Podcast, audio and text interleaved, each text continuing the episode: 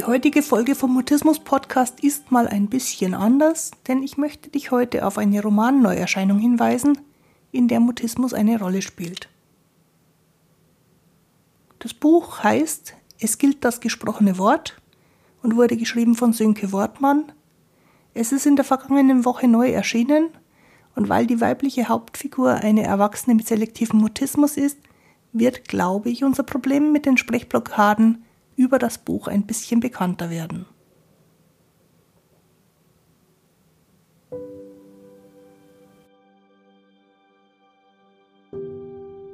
Ich bin Christine Winter und ich hatte selektiven Mutismus, bis ich Mitte 30 war. Heute unterstütze ich andere beim Mutismus verstehen.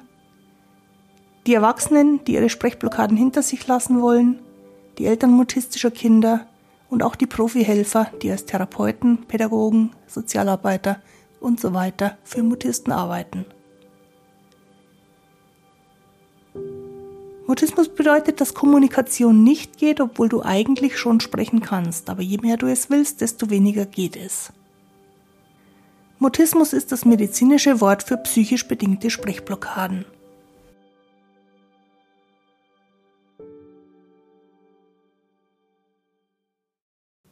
Grüß dich und schön, dass du da bist.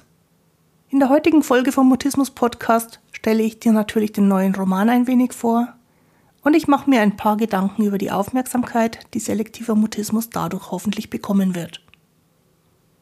Los geht's, lass uns über Sprechblockaden reden. Es geht um Politik und Diplomatie, um Sprache und Sprachlosigkeit.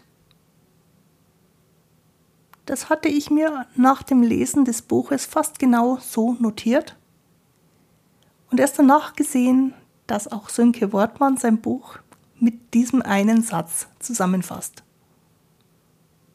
Es geht in dem Roman um Außenpolitik und dadurch zwangsläufig um diplomatische Verbindungen zu anderen Ländern. Und zugleich geht es um Sprache und um den Versuch, mit Worten Verbindung zu schaffen oder wenigstens Trennung zu verhindern. Und das spielt im Buch die Hauptrolle. Mir geht es aber, weil wir hier im Mutismus-Podcast sind, jetzt um die Nebenrolle. Und die Nebenrolle spielt in Form der Figur Maria der selektive Mutismus bei Erwachsenen.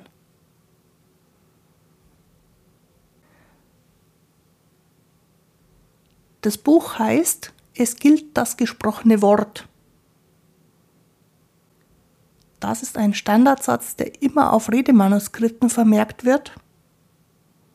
Denn wenn eine Rede ausgearbeitet wird, dann ist es nicht zwangsläufig so, dass der Redner sie nachher auch exakt in dem Wortlaut halten wird. Und damit niemand, der das Redemanuskript in die Hände bekommt, in die Versuchung verfällt, das als die Rede zu betrachten, schreibt man drüber, es gilt das gesprochene Wort. Im Kontext von Diplomatie ist natürlich ebenso wie beim Mutismus die Aussage, es gilt das gesprochene Wort, wesentlich vieldeutiger. Der Autor des Buches ist Sönke Wortmann, den kennen wir bisher vor allem als Filmregisseur und als Produzenten, zum Beispiel mit dem Film Deutschland ein Sommermärchen zur Fußball-WM von 2006 oder mit dem Wunder von Bern, auch ein Film, ein Spielfilm über Fußball.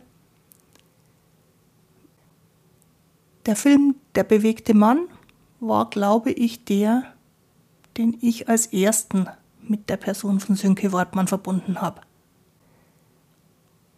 Und jetzt ist also sein erster Roman veröffentlicht worden.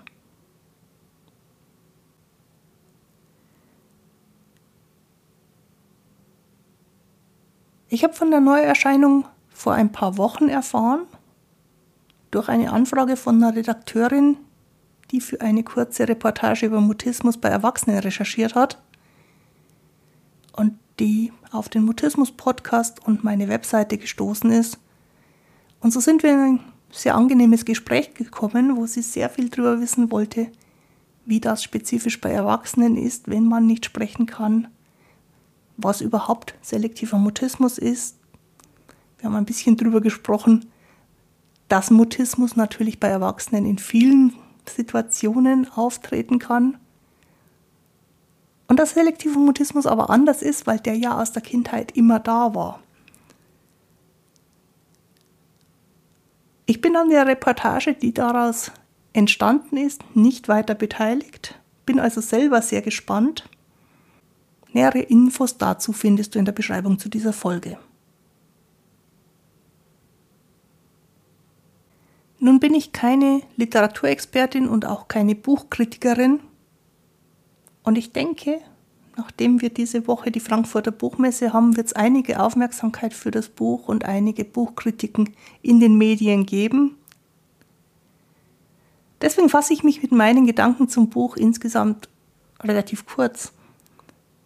Ein Begriff, der sich mir beim Lesen immer wieder aufgedrängt hat, ist wortverliebt bin mir gar nicht sicher, ob es das Wort überhaupt gibt. Wenn es das noch nicht gegeben hat, habe ich es eben erfunden. Und wortverliebt war für mich so als Abwandlung des Begriffs detailverliebt das, was sich aufgedrängt hat. Und das ist ja auch kein Wunder, schließlich handelt die ganze Geschichte von Sprache, Schreiben und Reden. Es geht um Politik, es geht um Diplomatie, es geht aber auch viel um die jüngere und ältere Geschichte. Und ich glaube, es schadet nichts, wenn man sich dafür ein bisschen interessiert und auch für die Orte, an denen die Geschichte gemacht worden ist. Oder man kann, so wie ich, zwischendurch mal schnell im Internet das Wissen wieder auffrischen, wo es gerade verloren gegangen ist. Es gibt viele Zitate aus der internationalen Politik der letzten Jahrzehnte, fast schon Jahrhunderte. Und dadurch ist das Buch beim Lesen, auch ohne Wikipedia, durchaus lehrreich. Aber ich gebe zu, mich haben vor allen Dingen die Stellen mit den Mutismusbeschreibungen interessiert.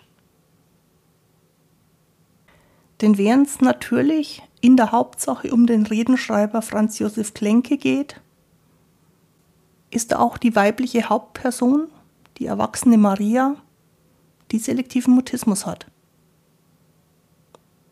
Und was mich beim Drüberlesen und dann auch beim genaueren Lesen sehr fasziniert hat, ist, dass das, was Maria betrifft, ein bisschen anders geschrieben ist stiller, ruhiger, bedächtiger.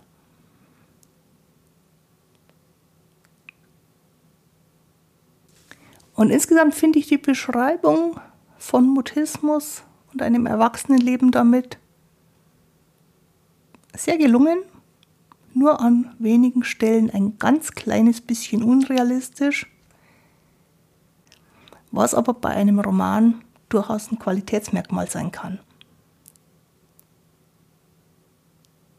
Wer will schon zum Beispiel, wenn sich die beiden, Klenke und Maria, kennenlernen, die tausend Textnachrichten lesen, die in echt vielleicht vor der ersten realen Begegnung hin und her gehen würden. Im Buch liest sich das dann so. Dann sah er sie abends beim Empfang für die Delegation im Goethe-Institut und sie sah ihn auch sofort. Sie stand am Rande des Saales mit ihrem Tablett in der Hand, darauf Prosecco und Weißwein und blickte ihn an. Er ging hinüber, um sich genau bei ihr ein Glas zu holen und roch ihr Parfüm. Sie lächelte schüchtern und schaute weg. Maria stand auf ihrem Namensschild der Catering-Firma. Er traute sich, ihr seine Visitenkarte zuzustecken. Sie schrieb ihm noch in derselben Nacht eine SMS da war er schon in Warschau, wo er an nichts anderes mehr denken konnte als an sie. Er fuhr, anstatt am späten Nachmittag mit der Delegation zurückzureisen, heimlich mit dem Zug zurück nach Krakau. Maria wartete am Bahnhof auf ihn und war auf eigenartige Weise nervös. Sie sprach kein Wort, konnte ihm nicht in die Augen schauen, gab auf Fragen keine Antwort und fragte auch selbst nichts.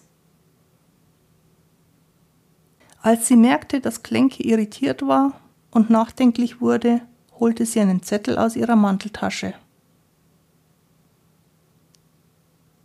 Ich kann nicht sprechen, stand darauf. Wie, du kannst nicht sprechen, entgegnete Klenke verblüfft. Sie antwortete mit einem traurigen Blick, den sie aber nur für eine Sekunde halten konnte und hatte nun Angst, dass Klenke den nächsten Zug zurück nach Warschau nehmen würde. Aber er dachte keine Sekunde daran. Stattdessen gingen sie die ganze Nacht spazieren. Er redete viel Sie hörte zu und tippte dann und wann eine Frage oder eine Antwort in ihr Handy und zeigte sie ihm schüchtern. Irgendwann küssten sie sich auch, aber als er mit in ihre Wohnung ging, war beiden klar, dass sie nicht miteinander schlafen würden.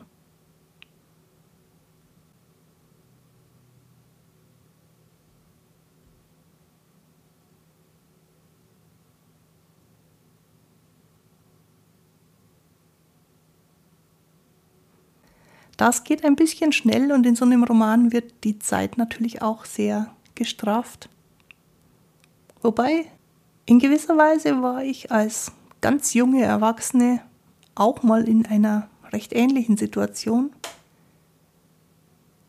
und hatte, ich glaube, am vierten oder fünften Abend nach der ersten Begegnung die Wahl, ob ich eine Beziehung zu einem Mann intimer werden lasse ich habe damals einen Rückzieher gemacht.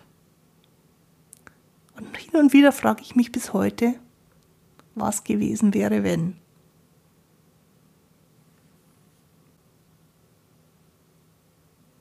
Was hat jetzt dieser neue Roman, der ein breites Publikum ansprechen soll, mit uns zu tun?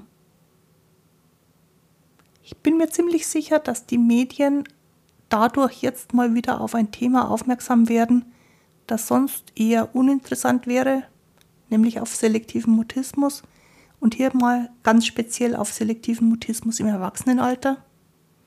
Und so werden zum Beispiel Menschen, die Talkshows gucken, durch Auftritte von Herrn Wortmann wahrscheinlich zum ersten Mal den Begriff selektiven Mutismus hören oder davon erfahren, dass es Erwachsene gibt, die nicht oder jedenfalls nicht immer sprechen können.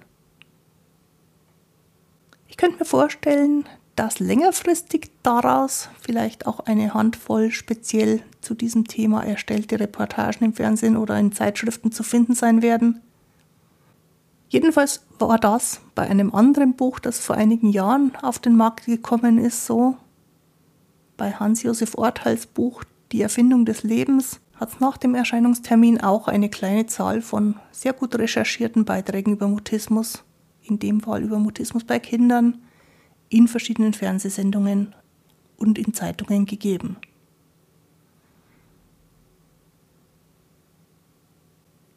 Das Buch erscheint jetzt zur Frankfurter Buchmesse und wird sicherlich einige Aufmerksamkeit kriegen. Und aller Wahrscheinlichkeit nach wird sich's auch gut verkaufen und so eine Menge Menschen erreichen.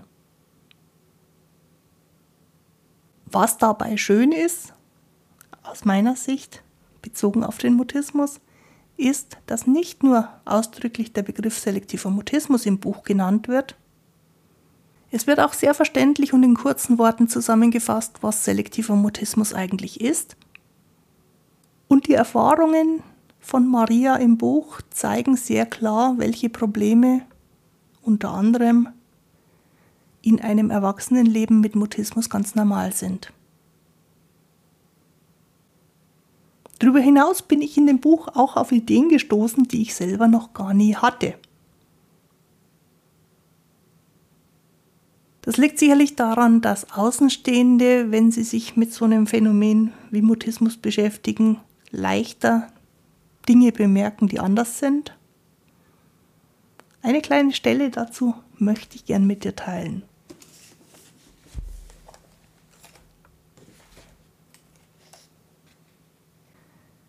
Sie setzten sich auf die Bank, begannen zu essen, und während Maria noch einmal ausführlich ihren Vormittag schilderte, fiel Klenke einmal mehr ihre besondere Art zu sprechen auf.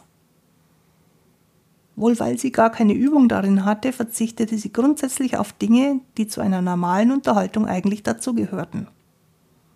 Zum Beispiel auf den Gebrauch von Äs und Äms. Was sich ja nicht unbedingt schön anhörte, aber seinen Zweck als Pausenmarkierer erfüllte. Ein Ä signalisierte dem Zuhörer so etwas wie Warte, ich muss noch ganz kurz nachdenken. Oder Moment, ich spreche gleich weiter.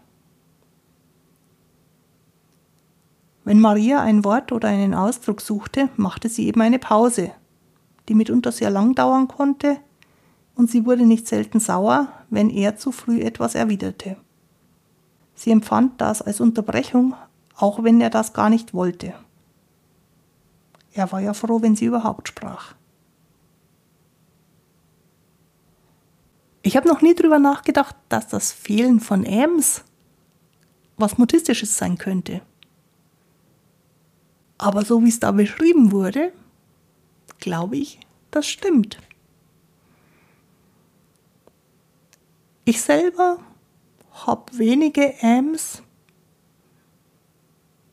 und ich bin mir relativ sicher, dass sie vor allem dann da sind, wenn ich über Ms nachdenke in der normalen Sprache habe ich keine Ms, aber was ich durchaus ziemlich oft habe und was meinen Zuhörern manchmal auch ziemlich auf die Nerven geht, ist, dass ich mitten im Satz eine Pause lasse, bis ich weiß, wie es weitergeht.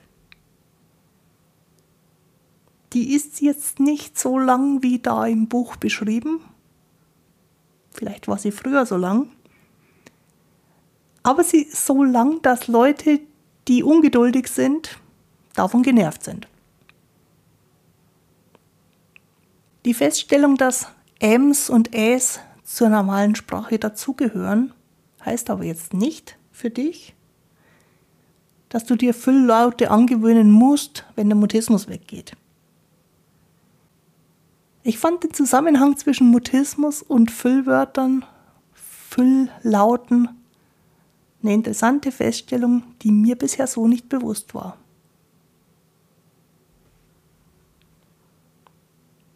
Ob so eine fiktive, eine erfundene Geschichte und die dadurch entstehende Aufmerksamkeit in den Medien zu einem besseren Verständnis von selektivem Mutismus führen wird? Ich sag's mal so, ich wüsste bis heute nicht, dass selektiver Mutismus eine Krankheit ist und dass man die auch bis ins Erwachsenenalter haben kann, wenn ich nicht irgendwann mal rein zufällig auf eine Randnotiz in meiner Tageszeitung gestoßen wäre.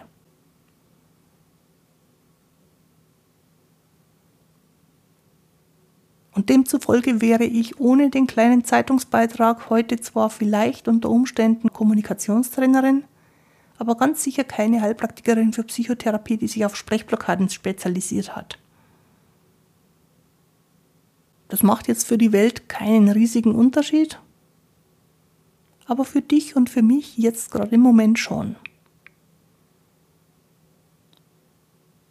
Und so denke ich, dass gerade Romane, die von verschiedenen Leuten mit verschiedenen Interessen gelesen werden, eine ganz gute Möglichkeit sind. Eben da die Information anzubringen, dass es selektiven Mutismus überhaupt gibt wo niemand sich auf die Suche danach machen würde. Ich glaube, dass gerade Bücher und Filme, die ganz nebenbei solche Themen ansprechen, sehr hilfreich sein können, um ohne aufdringlich zu sein, sowas wie selektiven Mutismus ins Bewusstsein zu bringen. Die Menschen, die mehr darüber wissen möchten, wissen dann zumindest, wie das heißt, was sie wissen möchten. Die Menschen, die nicht mehr darüber wissen möchten, haben den interessanten Roman gelesen und waren nicht besonders belastet durch die Information.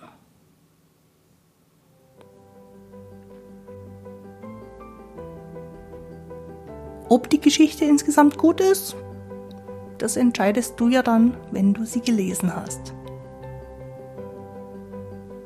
Den Titel des Buchs und den Link zum Ullstein Verlag, der mir freundlicherweise das Buch schon vor dem Erscheinungstag zum Lesen überlassen hat, gibt's natürlich in der Beschreibung. Und wie immer findest du die heutige Folge mit den erwähnten Links auf der Internetseite christinewinter.de-mutismus-podcast. Jetzt wünsche ich dir eine gute Zeit. Bis zum Wiederhören. Tu dir gut, deine Christine Winter.